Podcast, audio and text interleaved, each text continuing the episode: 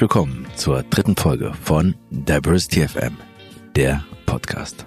Ich freue mich so sehr über diese Folge, denn sie wurde an einem besonderen Ort aufgenommen, auf der Buchmesse in Frankfurt. Und zwar mit dem Verein Kimi. Auslöser für dieses Interview war die erste E-Mail, die ich je oder überhaupt in meinem damals noch neuen E-Mail-Postfach empfangen hatte. Damals hatte sich Easy von Kimi gemeldet mir zu meinem Podcast gratuliert und ihren Verein vorgestellt. Im Intro der letzten Folge hatte ich schon davon gesprochen, dass ich nach dem ersten Telefonat mit Easy gleich Feuer und Flamme war von diesem Projekt. Glücklicher Zufall war darüber hinaus, dass Kimi die Wildcard für einen Stand auf der Buchmesse gewonnen hatte. Schon das allein zeigt, wie toll dieser Verein ist. Den Podcast auf der Buchmesse aufzunehmen, war schon allein sehr speziell. Diese Atmosphäre von Büchern, Neugier, Ideen, Innovation, Kreativität, guter Laune und ja, auch Vielfalt. In der habe ich mich super wohl gefühlt. Aber das entscheidende Special für mich waren meine beiden GesprächspartnerInnen, Tabby und Raul.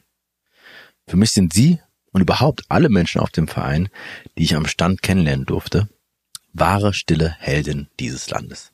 Passen also perfekt zu diesem Podcast. Denn das ganze Projekt Kimi und Kimbuk wird ehrenamtlich gestemmt, obwohl sie so eine wichtige Aufgabe für die Gesellschaft übernehmen, wie ihr gleich hören werdet. Für mich absolut unverständlich, aber macht auch gleichzeitig deutlich, welchen Stellenwert das Thema Diversity und Diskriminierungsarbeit in dieser Gesellschaft eigentlich haben.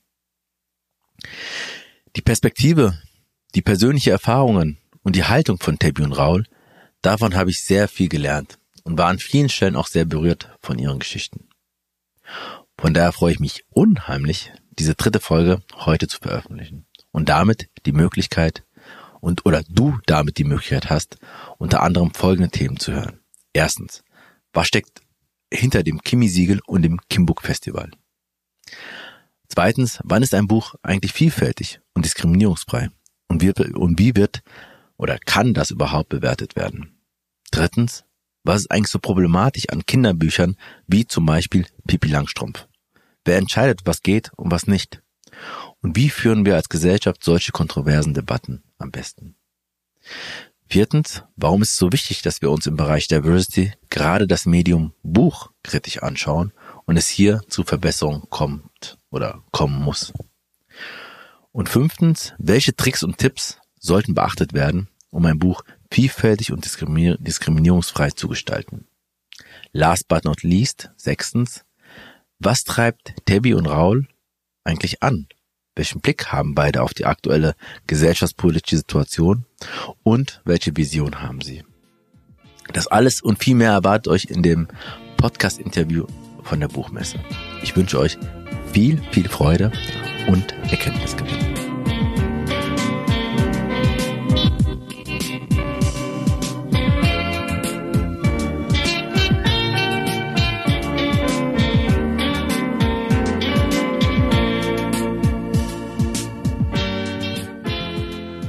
Ja, super cool. Wir sind hier auf der Buchmesse und ich habe das Glück, dass ich äh, mit ähm, Raul und Tabby ähm, sprechen darf. Und zwar über das äh, Kimi-Siegel oder der Verein heißt eigentlich Kim Book?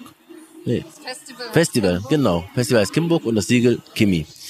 Und ähm, ich würde gleich nochmal ähm, mehr auch über euch wissen äh, wollen. Ähm, aber das Erste, was mich interessiert, ist eigentlich, Warum seid ihr eigentlich hier auf dieser Buchmesse und wie ist es dazu gekommen?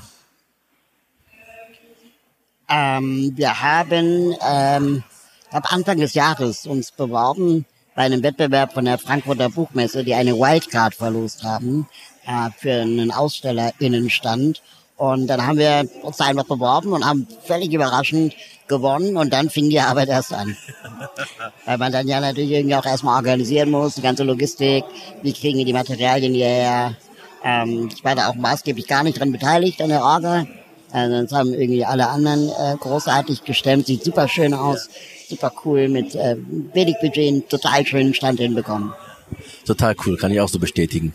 Ähm, und wie ist so die Atmosphäre hier? Was würdet ihr sagen? Ihr seid ja schon seit zwei Tagen hier. Ähm, wie sind die Gespräche? Kommt da irgendwie was zustande? Also es ist super spannend, es sind super spannende Menschen hier und die Leute zeigen ganz großes Interesse an Chemie. Also schön auf jeden Fall. Und sind so Fragen, was macht ihr eigentlich und warum braucht es euch oder was ist so, was nur die Fragen, die ihr bis jetzt bekommen habt? Also es ist einmal äh, eine Gruppe von Leuten, die das Siegel schon kennen und dann äh, kommen und nochmal die Bücher live sehen wollen und so, äh, ganz viel Lesepatinnen und äh, Menschen aus der Fortbildung. Und dann gibt es einfach Leute, die sehen den Stand und gucken so, hä, was ist das? Kein Verlag, kein Autor. Und ähm, dann erklären wir ihnen, was Chemie ist und dann finden sie es gut. Cool. Ja, erklärt mal, was ist das eigentlich, Raul? Was ist, warum gibt es euch und äh, was ist Sinn und Zweck eures Vereins? Ähm, angefangen hat eigentlich alles, dass ähm, äh, Suse Bauer und ich auf der Republika in Berlin äh, einen Vortrag gehalten haben über Vielfalt in Kinderbüchern. Und ähm, wir wollten einfach mal so darüber sprechen, weil viele Leute, die auf der äh, Republika sind und waren, ähm, sind natürlich auch Eltern, die natürlich auch alle meistens privilegiert sind auf eine Art, die ähm, ihren Kindern Bücher kaufen und äh, dann äh, wir ihnen Tipps geben wollten, wie sie an Bücher ähm, herankommen für ihre Kinder, die ähm, Vielfaltskriterien entsprechen. Also Migration enthalten als Thema oder einfach Menschen mit Migrationshintergrund überhaupt auftauchen und nicht nur äh, Jungs Helden sind, ja, sondern einfach auch mehr Vielfalt in Kinderbüchern zeigen wollten. Und ähm, das hatten wir zufällig in einem großen Saal, diesen Vortrag, der auch voll war. Und äh, dann gab es ein unglaubliches Interesse von vor allem Eltern, die privilegiert äh, sind, äh, die gesagt haben, oh ähm, ja, das braucht es wirklich. Wir müssen irgendwie, wenn wir kind Bücher für unsere Kinder kaufen, dann äh, wissen wir gar nicht, wonach wir gucken sollen. Und wir lesen immer, dass es irgendwie einige Bücher gibt, die schwierig sind. Aber was machen wir denn jetzt? Wie finden wir die denn jetzt? Und dann war die Idee, okay, wir brauchen so eine Art Festival, wo wir einfach mal die coolen Kinderbücher vorstellen. Äh, das haben wir dann organisiert. Ähm, das war in, in der Werkstatt der Kulturen in, in Berlin. Wann war das? Ähm, vor zwei Jahren. Ja, vor zwei Jahren. Und ähm, haben dann dort äh, gesagt, okay, dann um so ein Festival-Eintrag äh, zu machen, ähm, das ist natürlich nicht nachhaltig. Und äh, dann dachten wir, okay, vielleicht kann man so eine Art Siegel daraus entwickeln, aus den Kriterien, die wir an dem Tag teilweise schon angefangen haben zu entwickeln, aber dann später auch mit großartigen Leuten, unter anderem wie zum Beispiel Tabby oder ähm, auch äh, äh, vielen anderen noch, ähm, Kriterien zu entwickeln, wie wann ist ein Buch eigentlich vielfältig? Weil es reicht nicht, jemanden mit aus einer Minderheitengruppe äh, äh, abzubilden. Das ist äh, im Gegenteil kann sogar hochproblematisch sein, wenn dann wieder stigmatisiert wird diese eine Person. Ähm, also wir, was muss ein Buch bieten? Und äh, dann haben wir Verlage ge gefragt, ob sie uns ähm, Einsendungen schicken. Ähm, und dann hat eine Jury oder mehrere Jurys haben die dann bewertet. Und äh, daraus ist dann das Kindersiegel für Vielfalt Kimi entstanden. Das ist praktisch die Schwester äh, äh, von Kim Book, ja, also der nachhaltige Arm des Festivals. Und ähm, nächstes Jahr wollen wir das Festival und das Siegel zusammen äh, machen. Bisher war dieses Jahr war nur das Siegel, letztes Jahr war nur das Festival und nächstes Jahr wollen wir halt. Heißt es, da wird auch die Verleihung dann sozusagen ähm, stattfinden? Genau, da wird es dann auf dem Festival, so der Plan, eine Verleihung geben. Und wie ist das so? Wie reagieren überhaupt die Verlage ähm, darauf, wenn ihr sagt, ähm, ja, wir wollen eure Bücher äh, bewerten und ähm, auch kritisch äh, uns anschauen? Also die Verlage gehen ja erstmal ganz unkritisch davon aus, dass ihre Bücher toll sind, sonst hätten sie sie ja nicht verlegt und schicken ein. Also ich glaube, es sind im Moment für dieses Jahr 200 Bücher eingeschickt worden bereits die jetzt äh, von den, es gibt eine Kinder-, Jugend- und Erwachsenenjury und die sichten die Bücher gerade und werten sie aus. Und dann ist es ja aber auch so, dass wenn ein Buch das Siegel nicht bekommt, dann wird es ja nicht, äh, kriegt es ja nicht das äh, Kimi No-Go-Siegel, sondern es wird halt nicht erwähnt. Ne? Ah, okay, das gibt es sozusagen also nicht ähm, zu Schaustellen von ähm, Negativbeispielen und sagen, so macht man es gar nicht. Ähm, ist das ähm, bewusst so, dass ihr sagt, wir wollen uns mit den positiven Sachen beschäftigen? Ähm, oder ist das sozusagen, also gibt es einen Grund dafür, dass ihr nicht sagt, naja, das ist richtig toll, aber das ist überhaupt nicht gut? Ähm, also ich bin grundsätzlich ein Freund von positiver Kommunikation, also auch zu sagen, irgendwie, warum bestimmte Bücher besonders sind. Ähm, wichtig ist uns auch, das ist jetzt nicht von Sozialpädagoginnen äh, sonnenes Siegel, ja, das dann vielleicht sturzlangweilig für Kinder ist, sondern es ist wirklich auch wichtig, dass Kinder das Buch auch gut finden müssen. Wir haben auch eine extra Kinderjury, die auch sagen, soll, ob das Buch spannend ist, weil wir kennen das ja alle, ne, wenn wir das Gefühl bekommen als Kinder, wir werden hier gerade belehrt und es ist einfach total boring, ähm, dann ist das Buch einfach auch nicht empfehlenswert. Und ähm, das ist total wichtig. Ich bin ehrlich gesagt so ein bisschen erstaunt, muss ich ganz äh, e-, ehrlich sagen. Das Buch gibt's ja nicht erst seit gestern, sondern schon viele, viele Jahrhunderte. Die, die, die Frage, die ich mir stelle, warum eigentlich erst jetzt, warum gibt es eigentlich erst jetzt ein Siegel ähm, für Vielfalt. Also es gibt viele Büchersiegel, ja, es gibt äh, Jugendbüchersiegel, es gibt äh, viele Preise für, für Bücher, aber ich habe noch kein gutes gefunden, das ähm, Vielfalt auszeichnet. Und das ist gerade in einer Zeit wie heute, wo eine, ja, sich unsere Gesellschaft offensichtlich ja auch auseinanderentwickelt, ähm, umso wichtiger, glaube ich, dass wir Vielfalt zelebrieren. Total spannend. Ja. Also ich finde auch schön, dass wir quasi, wir hatten ja vor ein paar Jahren die Kinderbuchdebatte und einige haben es verstanden, andere nicht.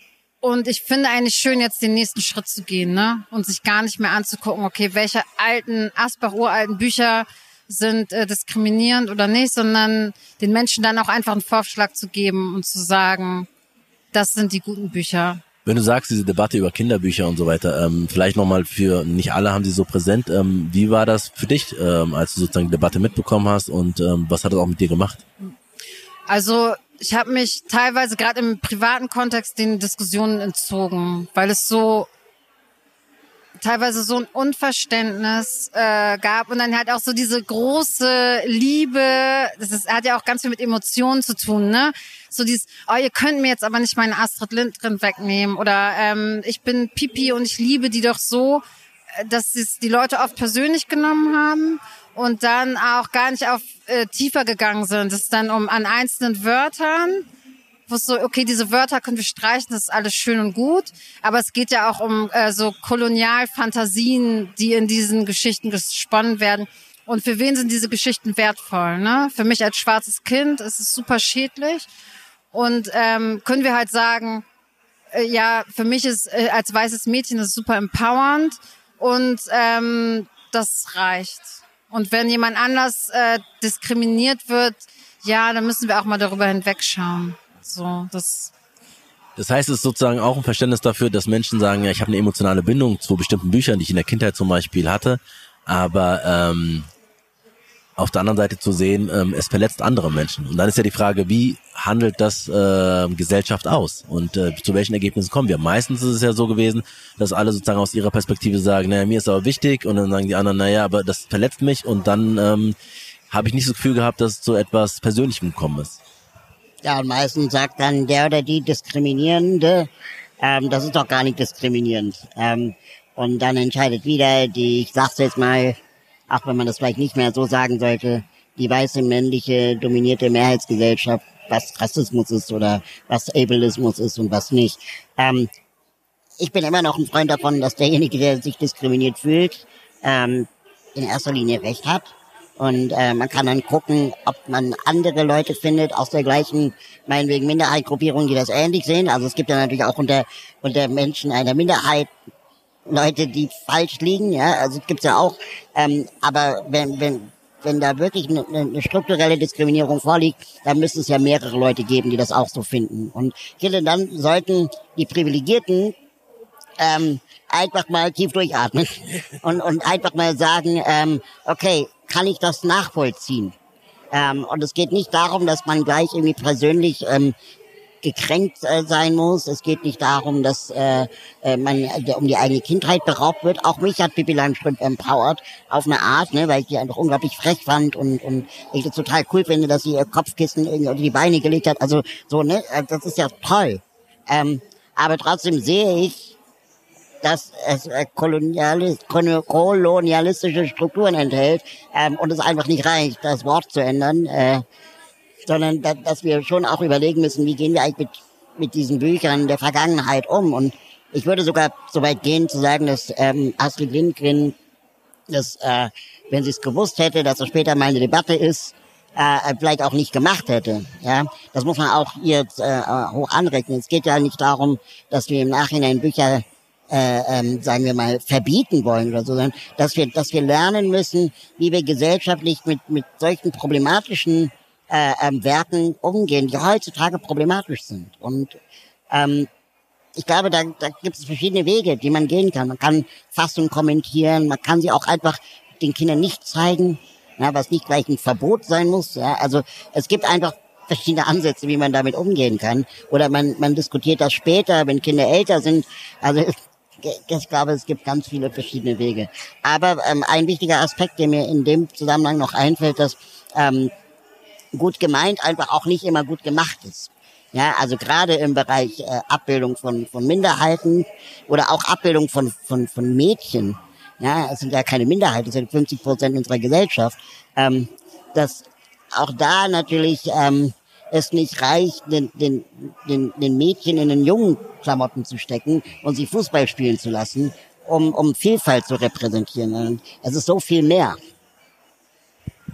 Und ähm, also würdest du sagen, zum Beispiel, wir kommen gleich nochmal zu dem Siegel, aber ähm, wenn wir bei dem Beispiel von äh, Pipi Langstrumpf und so weiter sind, ähm, ist das ein Beispiel, also wie ist deine Bewertung zum Beispiel, wie Gesellschaft am Ende damit umgegangen ist? Ähm, und da, was wäre dein Vorschlag? Ähm, Raul hat ja ein bisschen beschrieben gehabt, naja, es gibt verschiedene Varianten, aber wichtig ist erstmal, dass wir uns damit beschäftigen und dass wir uns damit auseinandersetzen und dass wir die anderen Perspektiven auch wahrnehmen. Ähm, und trotzdem stellt sich die Frage, ja, und was dann? Also erstmal so, ähm, dass ich bei bestimmten Begriffen Begrifflichkeiten wie zum Beispiel dem N-Wort rigoros bin. Ne? Das kann nicht mehr abgedruckt werden, das kann nicht ausgesprochen werden, das kann nicht gelesen werden. Ich bin überhaupt nicht dafür, Astrid Lindgren zu verbieten oder äh, irgendwas. Wie er auch Rausch schon gesagt hat, man weiß ja auch, dass sie sich, äh, dass sie ihren Beitrag im Widerstand gegen die Nazis äh, geleistet hat. Darum, ich glaube, es war bestimmt eine ganz tolle Person in ihrer Zeit. Und es gibt ja auch äh, Geschichten von ihr, die komplett unproblematisch sind, ne? die ich meinen Kindern auch vorlesen würde.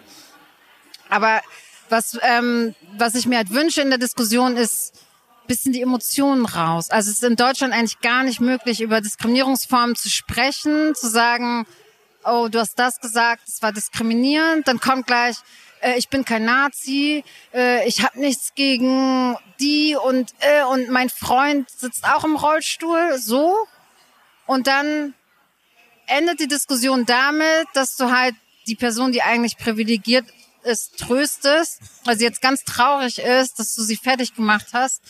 Ein bisschen, genau, auf eine sachliche Ebene das Ganze. Wir wollen niemanden persönlich angreifen, niemanden seine Kindheit klauen, sondern einfach ganz emotionslos sprechen. Ähm, genau. Weniger Emotionen ist mein Würdest du das auch so teilen, dass wir, ich meine, jetzt reden wir allgemein über den Umgang von Diskriminierung und darf man über Diskriminierung reden und wie reagiert ähm, Mehrheitsgesellschaft zum Beispiel drauf? Ähm, würdest du es ähnlich sehen? Ähm, weniger Emotionen, mehr Sachlichkeit würde der Sache dienen? Ja, definitiv. Ähm, und ich glaube, wir dürfen auch nicht nur über die Vergangenheit reden, sondern es kommen ja auch jedes Jahr hunderte, tausende neue Bücher auf den Markt. Und äh, auch da werden ja letztendlich Klischees und, und, und, und ja, Vorurteile reproduziert und produziert. Und wenn man jetzt vielleicht in so einen Diskurs einsteigen könnte, der konstruktiv wird, also wo man sagt, okay, wenn, wenn wir jetzt wirklich ein gutes Buch machen wollen, so das, das nächste Gregs Tagebuch, das, äh, der nächste Harry Potter, ja, und wenn wir da, sagen wir mal, Vielfalt abbilden wollen, worauf müssen wir denn achten? Und ähm, ich glaube, da gibt es relativ simple Tricks, die man, die man anwenden kann, äh, um nicht immer die gleiche, das gleiche Narrativ zu bedienen. Also ich dachte immer so, äh, so gerne die, ähm, die klassische Geschichte einer Minderheitsfigur in einem Buch ist doch Außenseiter, ähm, wird gemobbt von der Mehrheitsgesellschaft, trifft auf einen anderen Außenseiter oder Außenseiterin. Die zwei werden besten Freunde, äh, ähm, verschwören sich gegen die Mehrheitsgesellschaft und werden dadurch, dass sie letztendlich vielleicht irgendeine coole Heldentat vollbracht haben, äh, von der Mehrheitsgesellschaft akzeptiert. Und ich als Teil einer Minderheit, ich sitze im Rollstuhl, habe die ganze Zeit mich mit diesen Rollstuhlfiguren oder Behindertenfiguren nie identifizieren können, weil ich nie einsam war und auch als Kind nie gemobbt wurde. Ich habe diese Mobbing-Erfahrung einfach nicht gehabt und dachte dann, okay, aber warum muss ich denn jetzt einsam sein, um einen Freund zu haben? Das waren so Logiken, die ich dann plötzlich angefangen habe zu entwickeln. Oder warum muss ich, was ist denn jetzt meine Heldentat, damit die anderen mich mögen? Heißt das, die anderen mögen mich gar nicht? Also solche Fragen fing ich dann an, mir zu stellen. Und äh, wir erleben aber eben nicht, ähm, dass jemand in der Mitte der Gesellschaft ist, dass jemand irgendwie äh, äh, genauso etwas machen kann, nur eben anders äh, als andere Menschen auch. Und ähm, dadurch vielleicht auch die Geschichte vorantreibt und, und nicht die ganze Zeit wie es neulich jemand auf dem Festival so schön gesagt hat, Daniel Horneber, die, die Minderheitsfigur nicht immer nur dafür da ist, um der Mehrheitsgesellschaft ein gutes Gefühl zu geben. Finde ich schön, ja. Und das ist, das ist wirklich so ein Muster, ne? Und äh, ich glaube, wenn man sich mal anguckt, welche Bücher wir kennen, dann ist das ganz oft so, dass die Minderheit dafür herhalten muss, dass die, dass die Mehrheitsfiguren ähm, sich daran abarbeiten, um äh, als gute Menschen dazustehen, die sich kümmern. Ist das etwas, was du ähm, vielleicht daran anschließend, ähm, ich finde ganz schön, dass Raul das auch sozusagen an ähm, seinem eigenen Beispiel in der Kindheit und so weiter deutlich gemacht haben. Ist das ähm, etwas, was du auch sozusagen, ähm, wenn du das reflektierst, ähm, wie hast du Kinderbücher wahrgenommen oder Hauptbücher in deiner Jugendzeit, ähm, dass du sagst, irgendwie, ich äh, finde mich da nicht wieder? Also für mich war es so, dass in den 80er Jahren gab es eigentlich noch gar nicht so Worte, ne, wie zum Beispiel wir jetzt das politische Wort schwarz benutzen und ähm, so positioniert sind. Also ich glaube, in meiner Kindheit dachte ich ganz lange, ich wäre weiß. So, also. Echt jetzt? Ja, war, ja. Also, oder ich habe mir keine Gedanken gemacht. Das kam dann irgendwann. Ich glaube erst, als ich mich dann mal gesehen, also ich habe, ich habe ja nicht mich gesehen, aber der Film Momo kam. Und das war für mich wie so eine Epiphany, ne? Also so eine Offenbarung, dass ich so dachte, krass, es könnte halt ich sein. Ich hatte auch immer so, meine Eltern haben mir meine Haare mal kurz geschnitten, was war ja viel zu viel Arbeit, diese Locken irgendwie zu bearbeiten. Und ich sah so ein bisschen aus wie Momo und habe da, glaube ich, erst gemerkt, dass ich sonst halt nie irgendwo äh, zu sehen bin.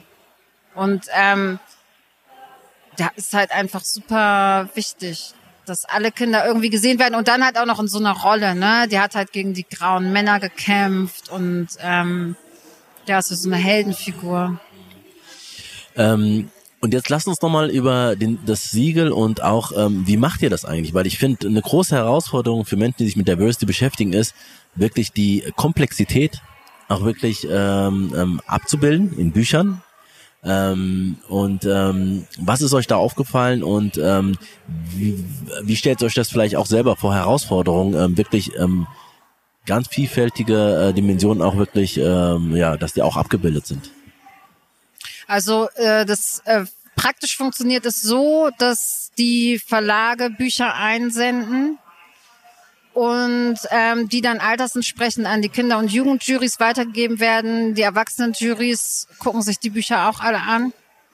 Und äh, diese Jurys treffen sich regelmäßig und dann wird über diese, also sie haben dann auch einen äh, Katalog, ja, Fragenkatalog, den sie quasi abarbeiten. Und dann wird gemeinsam in einer Konferenz entschieden, welches Buch äh, bekommt das Siegel und welches nicht. Und wie ist die Jury zusammengestellt? Ähm, sind das Menschen nach bestimmten Kompetenzen oder Sichtweisen? Ja, also es ist ja so, dass ähm, Raul und ich selber nicht in der Juryarbeit sind. Äh, das ist an eine Hochschule angeschlossen und die haben einmal äh, Kindergartengruppen, die das machen. Wir sind ja alle, es gibt äh, wie ja immer bei solchen Initiativen keinerlei Geld. Das heißt, viele Sachen sind aus praktischen Erwägungen einfach äh, gemacht, ist angeschlossen an eine Kita, ähm, die, äh, wo die Erzieherinnen quasi sich dann einsetzen und mit diesen Kindern die Bücher durcharbeiten und die Kinder. Ist tatsächlich so, sorry, tatsächlich so, dass Kinder wirklich mit draufschauen und die wollen sozusagen auch wirklich, dass sie teilhaben an dem Prozess. Genau, es sind drei Kindergartengruppen und die, äh, das machen ja äh, ist ja im Kindergarten oft so, dass dann in der Gruppe mal ein Buch angeguckt wird und die Kinder sagen dann, finde ich gut, finde ich doof, finde ich so. Ähm, die Jugendlichen sind aus zwei verschiedenen Schulen. Da ist äh, jetzt auch, äh, Gott sei Dank, auch eine Inklusionsschule dabei. Und äh, dann kriegen diese Jugendlichen äh, Bücher zugeteilt und lesen die durch und auf den Konferenzen geben sie dann ihr Feedback. Genau. Und ähm, gibt es eine große, also das mit der Herausforderung Diversity abzubilden, wie geht ihr auch als Verein damit um? Ähm, es ist ja nicht so, dass man sagt einfach, ja, wir haben jetzt die ganzen Merkmale und wir schauen jetzt, wir haken das ab und dann ist gut. Meinst du jetzt inhaltlich in den Büchern oder? Ja, ja also äh, das, das eine Ziel ist ja sozusagen, ähm, wie spannend und wie gut Bücher sind, aber das vor allem, wie vielfältig sind, also wie ist Vielfalt eigentlich abgebildet. Und ähm, es ist ja nie so, dass alle äh, Kriterien ähm, ähm, zufriedenstellend auch erfüllt werden können.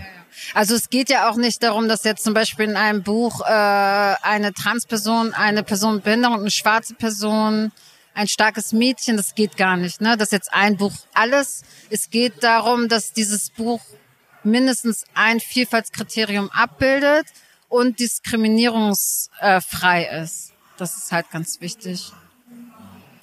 Wir versuchen natürlich auch in der Zusammenstellung der Jurys, sowohl bei den Kindern als auch bei denen der Erwachsenen, ähm, darauf zu achten, dass die vielfältig ist. Es macht ja gar keinen Sinn, wenn jetzt äh, weiße Männer beurteilen, äh, ist es vielfältig, ja oder nein, weil dann haben wir das gleiche Ergebnis wie jetzt. Äh, ne? deswegen äh, achten wir da schon auch drauf, dass Menschen mit Behinderung in der Jury sitzen, dass äh, Menschen mit Migrationshintergrund in der Jury sitzen, mit ähm, äh, verschiedenen, ja, auch Identitäten äh, in der Jury sitzen. Ähm, und ich bin da auch so ein bisschen ähm, ja, wie soll ich mal sagen, also man wird garantiert irgendein Kriterium finden, das wir gerade nicht abgebildet bekommen, aber wir sind offen für diese Diskussion. Und äh, wir wollen uns eben auch genau damit auseinandersetzen, dass wie bildet man eigentlich Vielfalt ab. Was gerade passiert ist halt, dass normale Jurys, also bisher klassische Jurys, relativ wenig Vielfalt abbilden, ja, und wir sind dann vielleicht die vielfältigste in, in Anführungsstrichen. Und ähm, dass wir dann eben auch in den, endlich in den konstruktiven Diskurs kommen. Und ich denke mal, dass die Klischees allgemein bekannt sind, die bedient werden. Also, ähm, dass die Minderheit oder die, die Person mit dem Vielfaltsmerkmal immer Teil einer Minderheit äh, am Anfang ist in der Geschichte.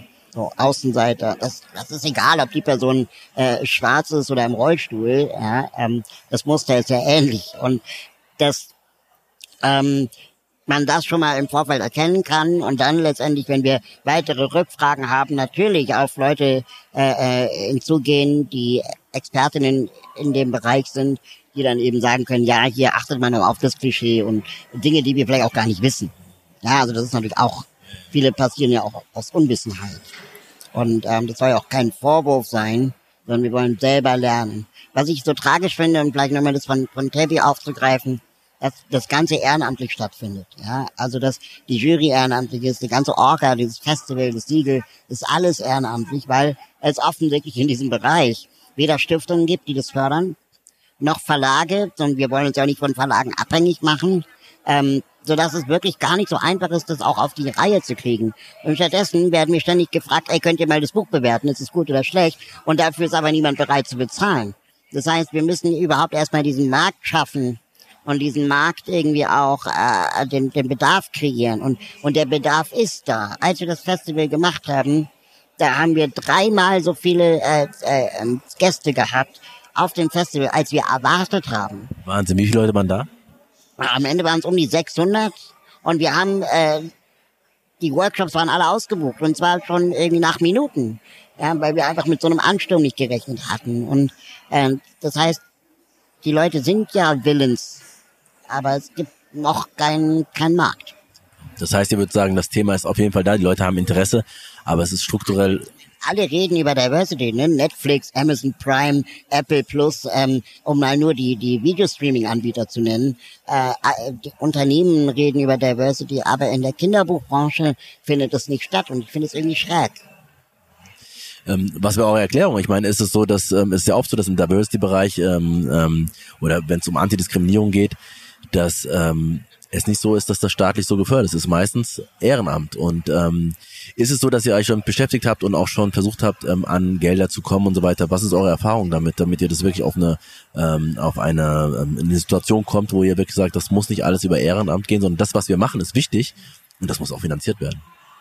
Also äh, klar, haben wir versucht, Gelder zu bekommen an verschiedensten Stellen Äh, ja, das sind Standardabsagen. Ne? Äh, danke für Ihre Bewerbung. Wir fördern in diesem Bereich schon jemand anders oder äh, keine Ahnung.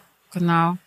Woran das? Ich habe so ein bisschen das Gefühl, dass im Moment gerade ähm, so ein bisschen Kampf um Ressourcen stattfindet in diesem Bereich. Dass äh, in Berlin, ich weiß nicht, ob es in anderen Städten auch so ist, aber dass ganz viele ähm, Vereine und Initiativen, die sich äh, für Vielfalt und ähm, äh, marginalisierte Gruppen einsetzen, gerade den Gelder gestrichen werden. Also für die Anschlussförderung.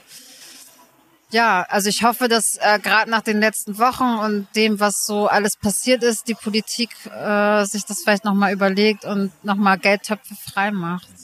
Und jetzt ist ja die Frage, ja, wir können uns gegen Diskriminierung und ähm, ähm, für Vielfalt, Diversity einsetzen.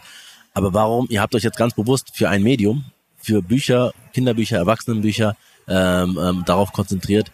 Warum ist das, wenn wir das sozusagen nochmal gesellschaftlich sehen, warum ist gerade das? Weil man könnte ja auch sagen, ja klar, für Diversity gegen Diskriminierung, aber wir machen keine Ahnung, lieber Trainings oder wir werden ganz andere Dinge fördern. Warum ist das Medium Buch aus eurer Sicht so wichtig? Also weil ich glaube, das erste Medium, das Kinder in die Hand bekommen, ein Buch ist. Auch wenn es nur dieses Pixie-Bilderbuch ist oder das dicke Pappbuch. Ähm, das ist total wichtig, dass äh, Kinder dann, ähm, das muss ja auch nicht jedes Kind lesen, also das ist ja völlig klar, äh, aber dass, dass wir schon an dem Punkt anfangen, über, über Vielfalt nachzudenken und eben nicht immer diese Klischees bedienen, Jungs spielen Fußball, Mädchen spielen mit der Puppe, äh, ähm, sondern dass es weit, weit mehr Möglichkeiten des, des, des gesellschaftlichen Zusammenlebens geben kann. Ähm, Nochmal zu dem Thema, wer fördert eigentlich? Äh, immer wenn wir Stiftungen angefragt haben oder äh, Unternehmen, die uns sponsern könnten, haben die gesagt, ja, wir fördern entweder Digitalisierung und Kinder, was so, ja, okay, kann man auch machen, ist aber jetzt nicht entweder oder in meinen Augen, sondern sollte irgendwie beides sein. Oder eben sie sagen, ja, wir fördern bereits äh, Leseförderung. Ähm, klar, also Literacy ist grundsätzlich wichtig, so, also dass man lesen kann. Ähm, aber ich denke, wir brauchen schon noch irgendwie eine Möglichkeit, äh, über Inhalte in Büchern ganz allgemein äh, Förderstrukturen zu schaffen. Also ob es Vielfalt ist oder nicht, ja, das ist jetzt nochmal dahingestellt. Aber offensichtlich gibt es relativ wenig äh, Stiftungen und Firmen oder Leute, die Geld haben, die sich dafür interessieren, was für Inhalte sind eigentlich in Büchern. Absolut, absolut. Ich würde nochmal zum Abschluss gerne ähm, zwei Sachen. Das eine ist, ich würde nochmal wissen, also was mir wichtig in dem Podcast auch immer ist, ähm, die Person dahinter ähm, ähm, ähm sichtbar zu machen. Und ähm, vielleicht nochmal, ähm, Tabby, ähm, was ist dein Bezug? Ich meine, es ist eine Sache für, äh, für Diversity, wo ihr euch einsetzt, ähm, ehrenamtlich, aber was machst du darüber hinaus in diesem Bereich? Genau, also ich verdiene auch Geld. das funktioniert, ja? Ja, äh, genau, nicht mit Kimi, aber genau, ich bin Tabby, äh, ich wohne in Berlin, ich habe äh, drei Kinder, bin Psychologin und habe mit meiner Geschäftspartnerin Ola Olu Fatembola zusammen einen Online-Shop, der heißt Tebalu. Und wir ähm, verkaufen Kinder- und Jugendbücher und auch Spielzeug mit dem Schwerpunkt Vielfalt. Genau, darum halt auch der die logische Symbiose mit ähm, Kimi. Und darüber hinaus beraten wir Unternehmen, die in irgendeiner Art mit Kindern zu tun haben, in dem Bereich Vielfalt. Also wie funktioniert das mit dem? Also ähm, was macht ihr da genau? Ähm, ähm was entwickelt ihr und was bietet ihr an? Mm, also wir gucken uns das Unternehmen an, wie die selber aufgestellt sind und geben ihnen dann also es ist so ganz, wir sind immer überrascht, wie simpel es ist, wie halt ähm, das halt noch gar kein Wissen eigentlich zu diesen Themen äh, besteht. Ne? Es wäre eigentlich so ein bisschen, okay, welche Vielfaltsdimensionen äh, gibt es eigentlich? Worauf muss ich achten? Ich kann halt nicht äh, ein Kind mit Behinderung darstellen und am Ende, oh, das hat dann eine Superkraft. Das ist ja immer so. Es hat eine Superkraft am Ende des, der Geschichte ist die Behinderung weg auf so wunderbare Weise und dann äh, oder ist es halt so eine ganz fröhliche Person, die alle glücklich macht. Und dann ist die Frage, für wen ist da dieses Buch geschrieben? Ne? Wer profitiert äh, davon? Und ähm, ihnen halt aufzuzeigen, nur weil ihr bestimmte Sachen äh, an Vielfaltskriterien so Quotenmenschen in euer Programm aufnehmt, ist es noch nicht gut gemacht. Also so ein bisschen auch ein äh, so Handwerkszeug. Wie, wie kann ich Vielfalt gut darstellen? Und Raul hat vorhin von Tricks ähm, gesprochen, ähm, wie man was machen kann. Und wenn du Leute, also ich will jetzt ein Buch schreiben oder ein Kinderbuch, oder, also auf was soll ich achten? Weil ich meine, das kann mich natürlich erstmal, ich muss, ich will, dass es richtig gut wird, ähm, dass es viele Leute erreicht. Aber wenn ich auch noch das, das Thema Diversity abdecken will, was wären so ein, zwei, drei kleine Tricks, wo du sagen wirst, wenn ihr darauf schon achtet, dann ist schon viel gewonnen. Ja. Also in einer perfekten Welt und wo ich mir alles wünschen darf, äh, ist mein erster Wunsch, setzt euch mit euch selber auseinander. Guckt halt nicht, wer sind die anderen und ah, und du bist schwarz und du bist dies und du bist das. Nee, wer bist du eigentlich, ne? Bin ich, wie privilegiert bin ich? äh, was bedeutet es eigentlich, weiß zu sein in dieser Welt? Also, dass ich halt an jedem Flughafen der Welt aussteigen kann und jemand trägt mir meinen Koffer. Ist mir noch nie passiert, wird es wahrscheinlich in diesem Leben auch nicht mehr. Außer ich habe gleich ein VIP-Benzle äh, um den Hals. Aber die erstmal die Beschäftigung mit sich selbst und seinen eigenen Privilegien. Und äh, wenn du jemand bist, der halt selber nicht zu einer marginalisierten Gruppe gehört, dann kannst du nicht über Menschen schreiben. Das funktioniert nicht. Ne? Du kannst halt über dich selber schreiben und wie du zum Beispiel privilegiert gegenüber anderen Gruppen bist. Aber du kannst halt nicht, ich kann jetzt auch nicht äh, mir irgendein Thema raussuchen und sagen, ach, ähm, ah, eine Prothese und dann äh, zu haben und dann äh, bei der Olympiade mitzumachen, das schreibe ich jetzt in Ich-Form. Ich finde das sehr übergriffig und auch unauthentisch und ja, ich, genau, sich mit sich selbst beschäftigen und gucken, äh, wie binde ich die Person in meine Literatur ein, ohne über sie zu schreiben. Was werden, ich würde dich auch gleich nochmal fragen äh, zu dem, zu deinem Hintergrund, aber gerade wenn wir an dem Thema sind, ähm, Tricks und Tipps, äh, was ist das? Ähm, das finde ich einen wichtigen Hinweis. Hast du noch ein, zwei kleine andere Hinweise? Also es gibt äh, ähm, auch so Testfragen, die man an die eigene Geschichte stellen kann. Es gibt ja den berühmten Bechtel-Test, zum Beispiel für Kinofilme, wo man die Frage stellt, worüber unterhalten sich zwei Frauen in Abwesenheit von Männern? So und ähm, meistens reden sie über Männer und nicht über Heldentaten oder oder so. Und ähm, das, sowas Ähnliches gibt es eben auch im Bereich äh, Behinderung. Das ist dann hat verschiedene Namen. Entweder es gibt den Kenny Freeze Test oder den Tyrion Lannister Test. Das sind alles Tests, wo man ähm, fragt zum Beispiel, okay, hat die Person äh, von Anfang an eine Behinderung und wenn ja, ähm, ist sie deswegen traurig? Ja, weil das Klischee ist halt immer, behinderte Menschen sind traurig. Hat die Person die Behinderung erworben und seitdem traurig? Ähm, äh, dann ähm, endet die Geschichte, wie Terry sagt, in, einer, in Form einer Erlösung ja, also durch Heilung oder Tod. Ähm, oder es bleibt die Behinderung. Und meistens endet sie in der Erlösung. Ja, also, keine Ahnung, wenn wir den Kinofilm Avatar uns angucken, äh, ähm, oder auch die Schöne und das Biest, da sind immer irgendwie Formen der Erlösung da drin enthalten. Und ähm, Behinderung muss aber nicht mit Erlösung aufhören, sondern es gibt auch Menschen mit Behinderung, die glücklich sind. Genauso wie es nicht behinderte Menschen gibt, die unglücklich sind. Und äh, diese Vielfalt eben auch abbilden zu können, dafür muss die Geschichte den Raum haben. Treibt die Person mit Behinderung die Geschichte voran oder dient sie eigentlich nur dafür da, damit die Nichtbehinderten dir einen Aufzug bauen? Ja, und äh, vielleicht war der Aufzug schon immer da, vielleicht irgendwie braucht die Person keinen Aufzug, weil sie, keine Ahnung, draußen spielen ähm, und, und da Abenteuer erleben. Es gibt diesen einen Film, den ich als Kind gesehen habe äh, äh, in der Schule. Wir waren in einer Inklusionsschule oder Integrationsschule hieß es damals und wir haben im Religionsunterricht die Vorstadt Krokodile uns angeguckt. Also die erste Version aus den 80ern oder so. Und ähm, ich habe mich in Grund und Boden geschämt für diese Figur im Rollstuhl, weil ähm, ich mich mit der überhaupt nicht identifizieren konnte und wollte. Aber es klar war, wir gucken diesen Film, weil ich in der Klasse bin. So, und es war einfach so, aber diese Person war Außenseiter. Die Person hat aus dem Fenster geguckt und war traurig, weil die Freunde Fußball spielen konnten. War alles Gefühle, die ich nicht hatte. Und ähm, dann wurde die Person gemobbt von den Nichtbehinderten.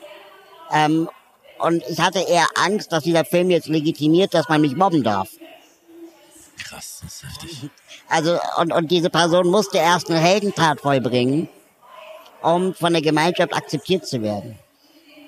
Und da gab es super viele stigmatisierende Momente, sowas wie musste getragen werden, ähm, ist aus dem Rollstuhl gefallen. Das sind Horrorszenarien für Menschen, die im Rollstuhl sitzen. Und es dann einfach mal eben so en passant im Film zu zeigen, fand ich auch irgendwie übergriffig. Aber ich hatte als Kind dafür keine Wörter. Und ich wollte einfach, ich habe geheult, der, äh, als wir diesen Film gesehen haben. Und wir haben den über drei Stunden gesehen. Ich wusste genau, ey, nächstes Mal wirst du diesen Film weitergucken müssen. Ähm, und ich konnte nicht gehen, also ich war ja in der Klasse. Ähm, und erst als ich erwachsen wurde, habe ich verstanden, was da gerade passiert ist. Und mir fehlt so ein bisschen ähm, die Sensibilität, dann eben auch der Lehrerinnenschaft, darauf zu achten, was mache ich eigentlich? Stelle ich damit jetzt nicht auch eine Person erst auf einen Sockel, äh, äh, anstatt die Gemeinschaft, die wir vorher schon waren, die offensichtlich einigermaßen gut funktioniert hat, äh, äh, weiter zu stärken. Vielen Dank auch nochmal für das also sehr eindrückliche und krasse Beispiel einfach, ähm, was glaube ich vielen Leuten auch das, das was Tabby sagt, ne? wenn du eigentlich in der Situation, in der Rolle bist, dann kannst du eigentlich auch nicht drüber sprechen und du weißt auch gar nicht, äh, was es bedeutet. Also da den Perspektivwechsel wirklich auch zu vollziehen.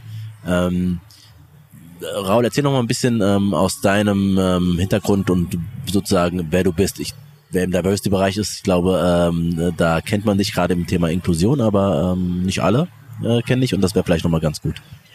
Ähm, ja, mein Name ist Raul Krauthausen. Ich komme auch aus Berlin und äh, habe den äh, gemeinnützigen Verein Sozialhelden vor 15 Jahren gegründet, wo wir uns seitdem äh, mit dem Thema Inklusion, in, äh, ja, Inklusion von Menschen mit Behinderung in unserer Gesellschaft äh, äh, einsetzen, Selbstbestimmung, Barrierefreiheit, Teilhabe, sind alles so Themen mit verschiedenen Projekten, die wir bearbeiten. Und seit 2012 betreiben wir ein Projekt, das heißt leitmedien.de, wo wir Journalistinnen und Journalisten äh, befähigen wollen, vorurteilsfrei über Behinderung zu berichten. Also nicht immer Floskeln zu bemühen, die man immer bemüht hat, sowas wie an den Rollstuhl gefesselt oder tapfer das Schicksal meisternd oder trotz der Behinderung irgendetwas machend, ne, sondern einfach vielleicht mit Behinderung oder einfach im Rollstuhl unterwegs.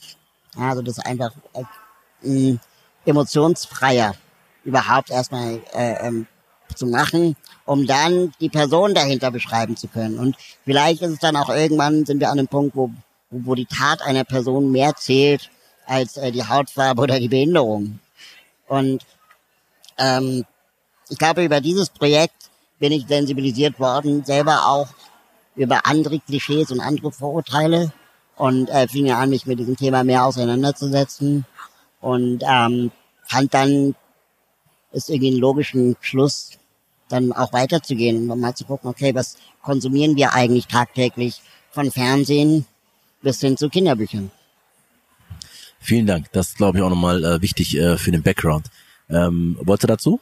Ja. Genau. Also ich finde, ja, die Arbeit ist halt äh, super wichtig und richtig, richtig gut. Und auch was du gesagt hast mit unterschiedlichen Diskriminierungsformen. Ne? Also wir hängen ja in unserer eigenen Bubble und wissen über unsere eigenen Themen Bescheid. Und was ich dabei ganz wichtig finde, ist die Angst zu verlieren. Ne? Das heißt, ich weiß, dass ich in richtig vielen Diskriminierungsformen einen Fehler machen könnte, eine falsche Formulierung benutzen kann und dann aber einfach sagen, also sagen zu können, Entschuldigung, das wusste ich nicht. Ich merke mir das, ich mache das, das nächste Mal besser. Fehler sind unausweichbar, also Fehler passieren. Fehler passieren, würdest du sagen, so oder so, wenn man in Diversity. Absolut. Und es ist ja auch, also wir sind alle in diesem System aufgewachsen und haben keine Ahnung über die meisten Dinge. Ne? Aber dann äh, ist es ganz schwierig, äh, darüber zu sprechen, weil dann gleich, ah, ich bin kein Nazi. Oder ich, meine Tante läuft an Krücken. Keine Ahnung, was dann für Ausweichmanöver kommen. Ich würde abschließend gerne nochmal, ähm, das eine ist mir sehr, sehr wichtig, immer die Projekte, die es gibt. Und ich finde, ähm, es gibt so unzählige tolle und ich meine, äh, Easy, eure Kollegin ähm, hier im Verein, hat mich ja kontaktiert, nachdem ich die erste Folge ähm, ähm, des Podcasts gemacht habe, hat mir eine E-Mail geschrieben und gesagt, ey, das machen wir. Ähm, und dann haben wir gleich gesagt, ja, cool, was es alles gibt. Also war mir auch nicht bewusst. Ähm, lass uns sprechen. Und dann hat natürlich super gepasst mit der Buchmesse und dass ihr in Frankfurt seid, damit ich immer nach Berlin komme, um alle Leute, die in der Diversity unterwegs sind, äh, äh, zu treffen. Ähm, aber was schon noch wichtig ist, neben den ähm, Organisationen und Vereinen und den Personen dahinter sind, ähm, wir sind ja in der Situation, dass, dass der Podcast heißt Diversity FM. Also es geht um Diversity, um Vielfalt. Ähm, und wir sind, du hast es, Raul, vorhin ein bisschen angedeutet, ja in einer Situation gesellschaftlich und nicht nur in Deutschland, wo das ein Sprengstoff ist. Also, wenn wir uns mit Vielfalt und egal jetzt welche Dimension beschäftigen, das hat, produziert immer mehr Widerstände. Und ähm, worauf ich hinaus will, ist auch so eine so eine Situation, wie, was ist eure Perspektive auf das, was gerade passiert? Und jetzt meine ich nicht nur Halle damit. Ähm, und äh, wo stehen wir gerade und was ist auch eure Vision, eine, wo ihr gerne hinlaufen würdet, unabhängig jetzt von dem Verein, was ihr eh schon machen. Ich würde gerne mit dir starten, Tabby. Also ja, ist krass auf jeden Fall. Ich finde die Situation äh, super krass und ich glaube, dass wichtig ist, dass wir so einen Paradigmenwechsel bekommen. Ne? Also ganz lange hatten wir äh, diese Idee, wir müssen mit denen reden und wir müssen die Ängste der Menschen verstehen. Ja, aber es gibt halt ganz große Gruppen von Menschen in diesem Land, die schon ganz lange Angst haben und die auch schon ganz lange schreien, wir haben Angst, wir fühlen uns bedroht.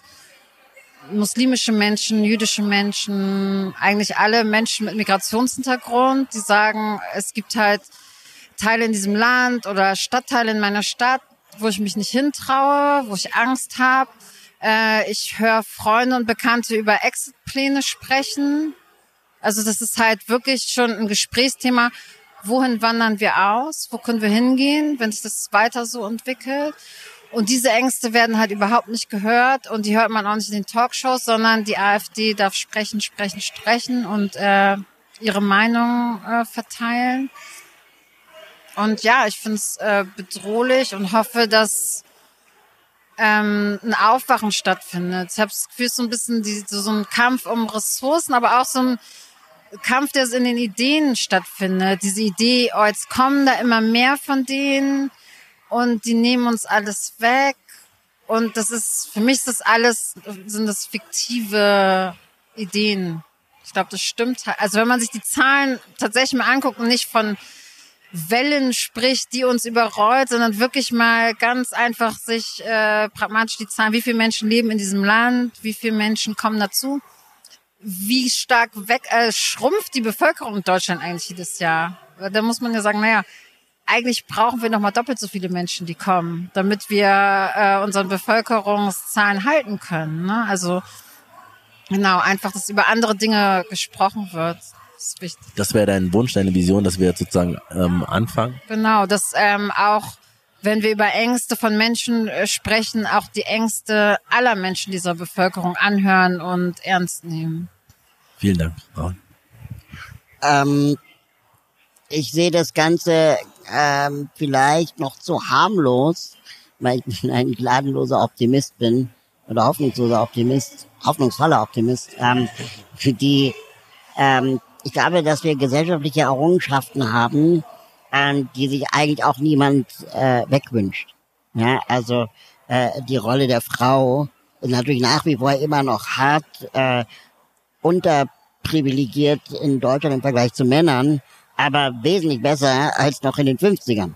Und ähm, selbst die, die krasseste Nazi-Frau würde das nicht wollen. Ja, also davon gehe ich jetzt einfach mal aus. Und ähm, das heißt, wir uns sehr schnell an Dinge gewöhnen, die gut sind, also die praktisch für uns sind, und uns, uns sehr schwer damit tun, mit Dingen, die wir erstmal entweder nicht einordnen können, ähm, die für uns fremd sind, äh, nicht unbedingt Auswirkungen haben müssen auf unser Leben, aber die nicht in unser Denkmuster passen. Und ich glaube, das kann aber eine Gesellschaft lernen. Ähm, und was mir im gesamten medialen Diskurs viel zu wenig stattfindet und auch im politischen Diskurs, ähm, ist, wir haben, glaube ich, genug den Leuten zugehört, die Sorgen haben, also gar keine Frage.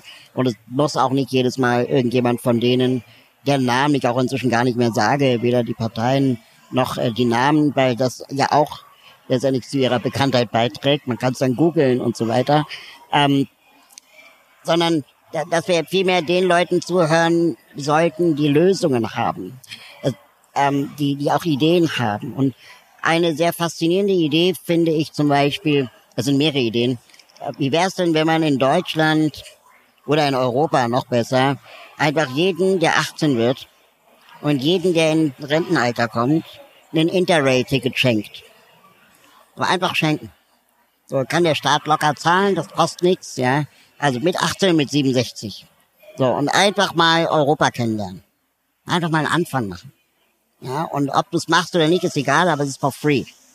Ähm, und ich glaube, das könnte eine Menge ändern, auch in unserem kulturellen Verständnis. Wer sind wir? Ähm, was macht Europa aus? Was, was, oder vielleicht irgendwann nicht nur Interrail, sondern vielleicht auch in die ganze Welt reisen, solche Ideen zu überlegen. Ähm, einen anderen sehr interessanten Ansatz finde ich auch wissenschaftlich, sich die Frage zu stellen, wo kommen eigentlich die Vorurteile her? Und ähm, wir reden immer über den Osten, der angeblich voller Nazis ist, ja. Aber auch im Ruhrpott gibt's Nazis und über die reden wir nicht. Und ähm, die, die, die Gemeinsamkeit, die aber beide Gruppen haben, ist zum Beispiel, dass die Migrationsdichte äh, dort am niedrigsten ist. Also immer da, wo sie niedrig ist, sind die Vorurteile am höchsten. Das heißt, in Städten wie Berlin, Hamburg, München, Frankfurt vielleicht, ja, wo die Migrationsdichte höher ist, haben es die Rechten schwerer. Das ist einfach so, weil einfach Vielfalt mehr gelebt wird und dann isst du halt auch gerne mal dein Döner, was auch immer, ja, oder dein, dein Falafel und ähm, dann fällt es ja auch schwerer, irgendwie gegen die zu sein, weil es ja schmeckt oder weil es irgendwie auch eine coole Kultur ist. Ähm, oder Shisha rauchen ist dann auch schwierig. Und ähm, wenn wir uns viel mehr mit dieser Thematik auseinandersetzen oder eben auch soziale Gerechtigkeiten, ne?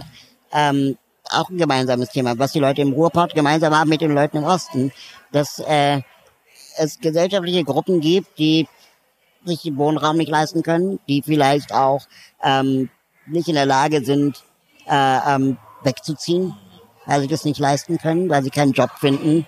Und da ist es egal, ob ich Deutscher bin oder nicht Deutscher bin, sondern offensichtlich es Menschen in Deutschland gibt, ähm, die seit Jahrzehnten vom Kapitalismus oder auch von, von, von dem System, in dem wir leben, verarscht werden, salopp gesagt. Äh, und, und das fing nicht mit Hartz IV an, aber hat da, glaube ich, nochmal eine große ähm, Beschleunigung bekommen. Und äh, wir uns, glaube ich, einfach Systemfragen stellen müssen. Wie kann es sein, dass eine Millionärin oder ein Millionär Kindergeld bekommt, aber die alleinerziehende Mutter oder der alleinerziehende Vater das auf ähm, die Grundsicherung angerechnet werden muss? Also wo kommt diese Ungerechtigkeit her und was für eine Idee steckt eigentlich dahinter? Und äh, ich finde es auch so, ja, ich könnte ewig darüber referieren, aber ich finde es total spannend, ähm, auch Rhetorik nochmal zu analysieren, der Leuten, die Macht haben. Ähm, wenn PolitikerInnen zum Beispiel sagen, wir sind für die Entlastung der niedrigen und mittleren Einkommen, ähm, dann meinen sie nie Leute, die Grundsicherung bekommen, weil die zahlen keine Steuern. Das heißt, sie können gar nicht entlastet werden. Ja, und äh, das heißt, du kannst alleine daran schon ablesen, äh, wen diese PolitikerInnen repräsentieren. Und das geht bis weit ins grüne Lager rein von Leuten, die das sagen. Und äh, es gibt so viele Menschen, die unterprivilegiert sind in, in Deutschland, die aber gar keine politische Entsprechung haben. Und sobald die, die das Mandat für sich glauben zu haben, zum Beispiel die Linkspartei, ähm, die Stimme erheben, dann wird halt gesagt, ja, die Kommunisten. So, so, so können wir ja nicht diskutieren. Vielen Dank. Das ist sozusagen auch nochmal, also du hast ja auch das Feld nochmal geweitet, sozusagen, dass wir uns auch über die Frage von sozialer Gerechtigkeit, Kapitalismus, also Systemfrage, wie du es auch gesagt hast, äh, Tabby, viel weiter auseinandersetzen müssen äh, mit diesen Fragen. Ähm, abschließend Vielleicht ganz kurz, ähm, was wäre sozusagen äh, deine Vision von der Gesellschaft, die wir haben sollten? Ähm, also ich bin ein großer äh, ähm, hoffnungsvoller Mensch, wenn ich zum Beispiel auf Kinder treffe. Ähm, egal, was für Kinder das sind. Äh, Kinder sind immer neugierig und Kinder lernen unglaublich schnell. Und natürlich sagen Kinder auch manchmal dumme Sachen. Also wenn ich durch die Stadt fahre, kommentieren Kinder immer meine Erscheinung meine Körpergröße. Und dann sagen die Sachen wie, guck mal, ein Babymann oder ein kleiner Mann oder ein Babyopa oder irgendwie sowas.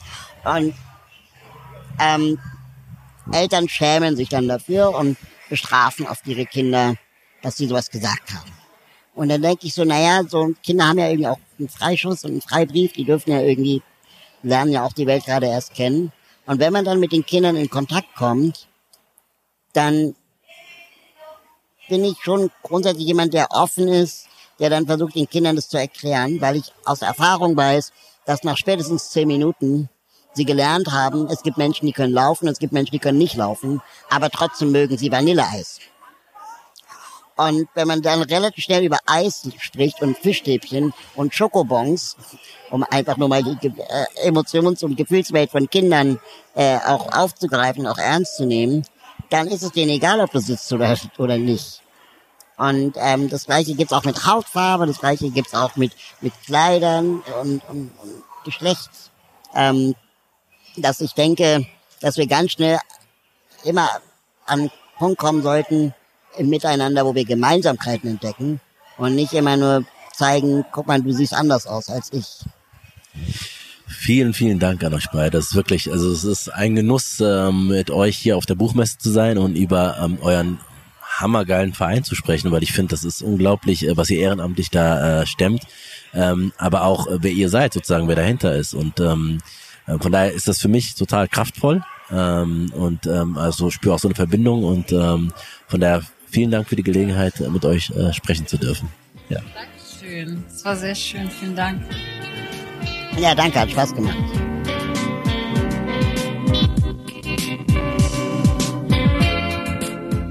Und ich denke, ich habe nicht zu viel versprochen, oder? Ist es nicht faszinierend, wie sich Menschen wie Tabby, Raul, Easy und die anderen im Team sich so großartig für diese Gesellschaft, für Vielfalt und gegen Diskriminierung einsetzen?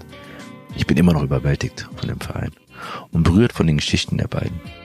Und beeindruckend fand ich zum einen, wie diese wunderbaren Menschen in diesem Verein versuchen, sich für Vielfalt und gegen Diskriminierung einzusetzen.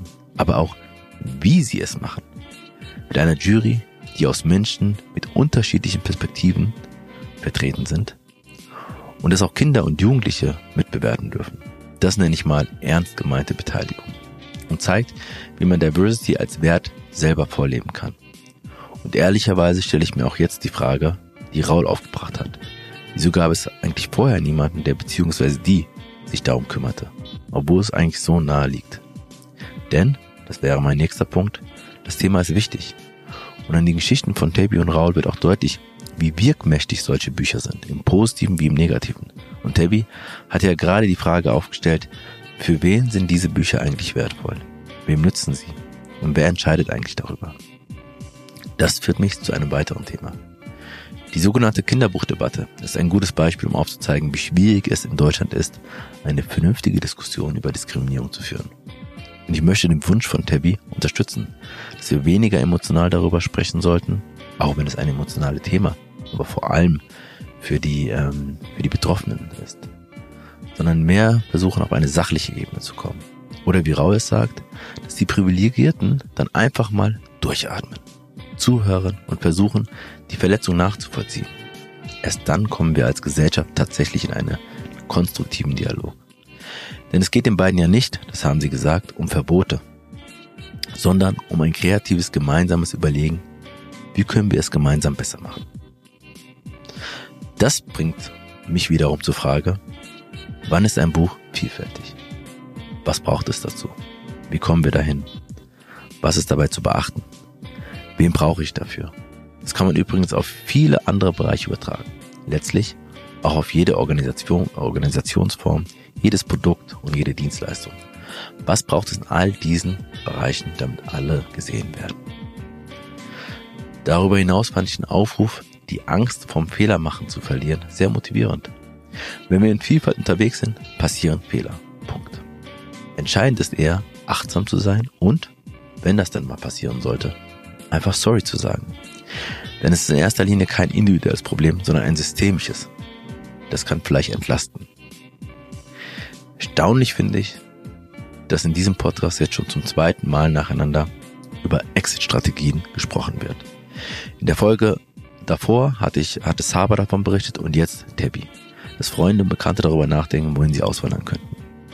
Das erinnert mich an ein Video, das ich vor kurzem äh, von jüdischen Menschen gesehen habe, die nach Halle auch stark darüber nachdenken oder bereits dabei sind, auszuwandern.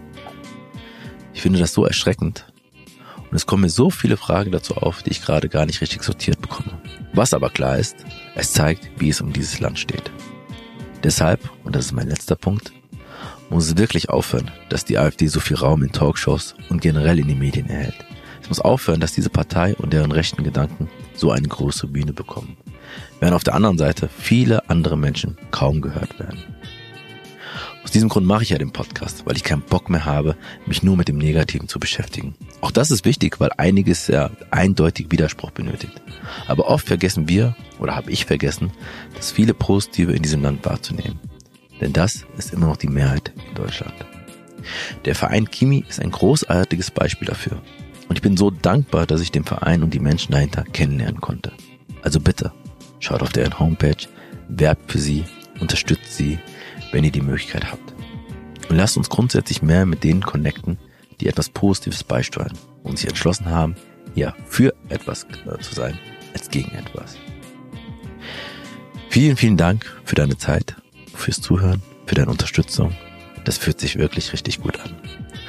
Und bitte nehme Easy als Vorbild und schreib mich an, wenn du findest, von eurem Diversity-Projekt Projekt sollten mehr Menschen erfahren. Du siehst ja, was daraus geworden ist. Und aus diesem Grund als letztes ein riesengroß Danke an Easy. Die, die, äh, ohne dich wäre diese Podcast-Folge nicht möglich gewesen. Schön, dass es dich gibt. In diesem Sinne, Peace, Love and Harmony, dein Wurzum.